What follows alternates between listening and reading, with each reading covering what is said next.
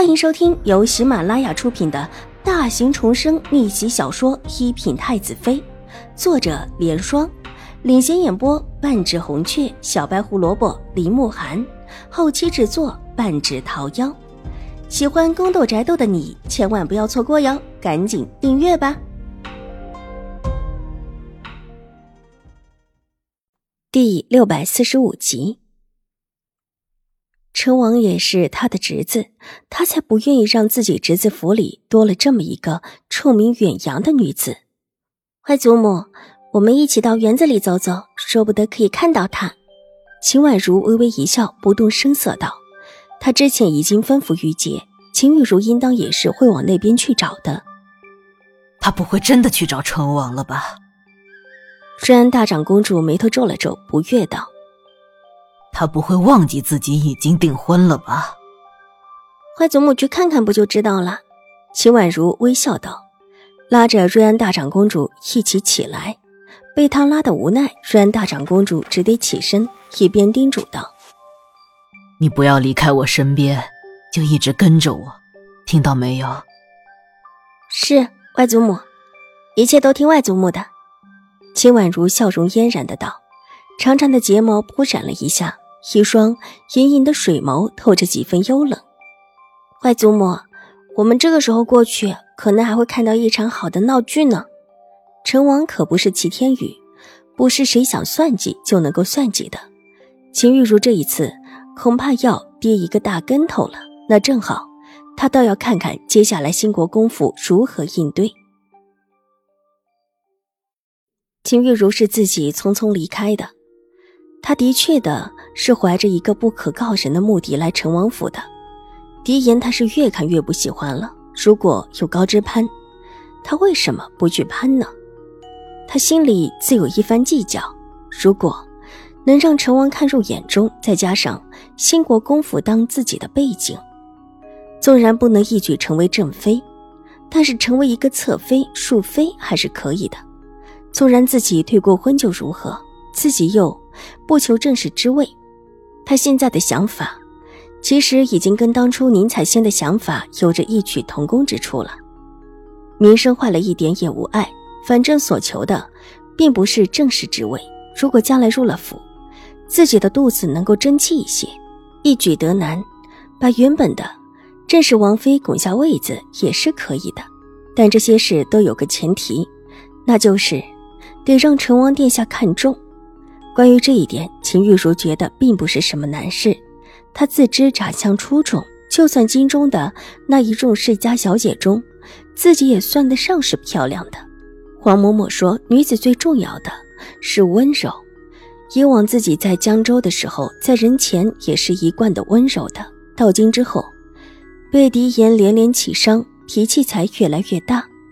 现在不过是再把旧日的举止拿出来就是。”这并不是什么难题。至于看上去之后，他和狄言的婚事如何，秦玉茹觉得这都不是什么事儿。自己的身份提高了，狄言原本就配不上自己。外祖母疼爱自己，也不会一定要拉着自己配给没用的狄言。暗中把亲事给解了，对外只说两个人没有定亲，大家都在误传就是了。秦玉茹是想当然的这么想。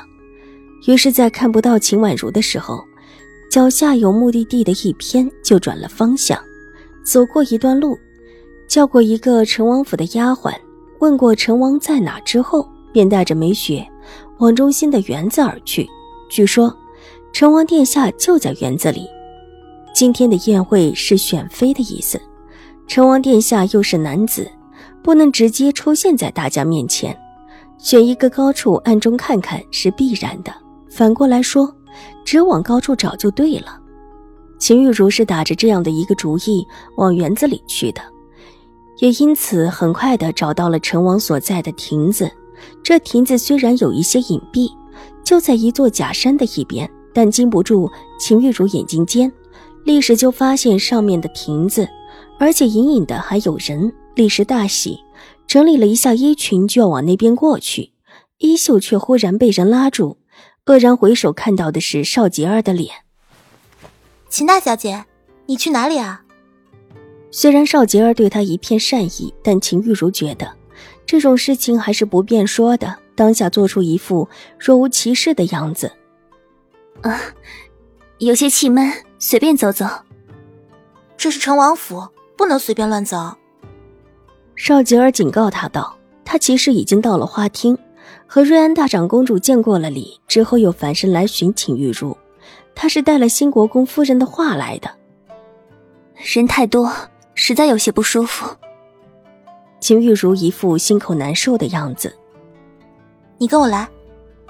邵吉儿以为他是真的不舒服，眼睛闪了闪，指着边角处的一个回廊。那一处的回廊离假山上的亭子实在远了一点，而且也偏了一点。秦玉茹是万分不愿意跟着过去的，无奈邵吉儿一脸自来熟的样子，拉着他走了过去。秦大小姐，我母亲想问问你们府上到底是怎么回事？怎么又出事了？你那个母亲这一次又闹腾什么啊？待秦玉茹一坐下，邵吉儿的脸色立时一正，把新国公夫人的原话搬了出来。如果不是狄氏一而再的惹事，这会秦玉茹已经进了新国公府了。这话说的秦玉茹有一些不乐意了。狄氏再不好，那也是她的亲生母亲，况且现在还这么一副样子，想起来她就有一些心虚。邵杰儿不过是一个庶女，话语之中居然这么的看不起自己的母亲。就算是他是传话的，也过分了一点。我之前不是跟你们府上的大小姐说过了吗？怎么又问？秦玉茹脸色一冷，态度不好。见他居然这么回答，邵吉儿也不乐意起来。不过是一个被自家祖母看中的普通人家的小姐罢了，还真的是当自己是新国公府的嫡女。大姐忙得很，哪里有那么多时间管你的事情？大小姐问了我的一些事情，却没有把我的事跟你们府上的夫人说。秦玉茹愣了一下，愕然的瞪大眼睛。大年三十的时候，她一个人陷入人流中，找不到其他人的时候，居然偶遇了这位兴国公府的大小姐。当时一见，立时惊为天人。这也是秦玉茹第一次认为自己长相稍稍不如那些世家小姐。本集播讲完毕，下集更精彩，千万不要错过哟！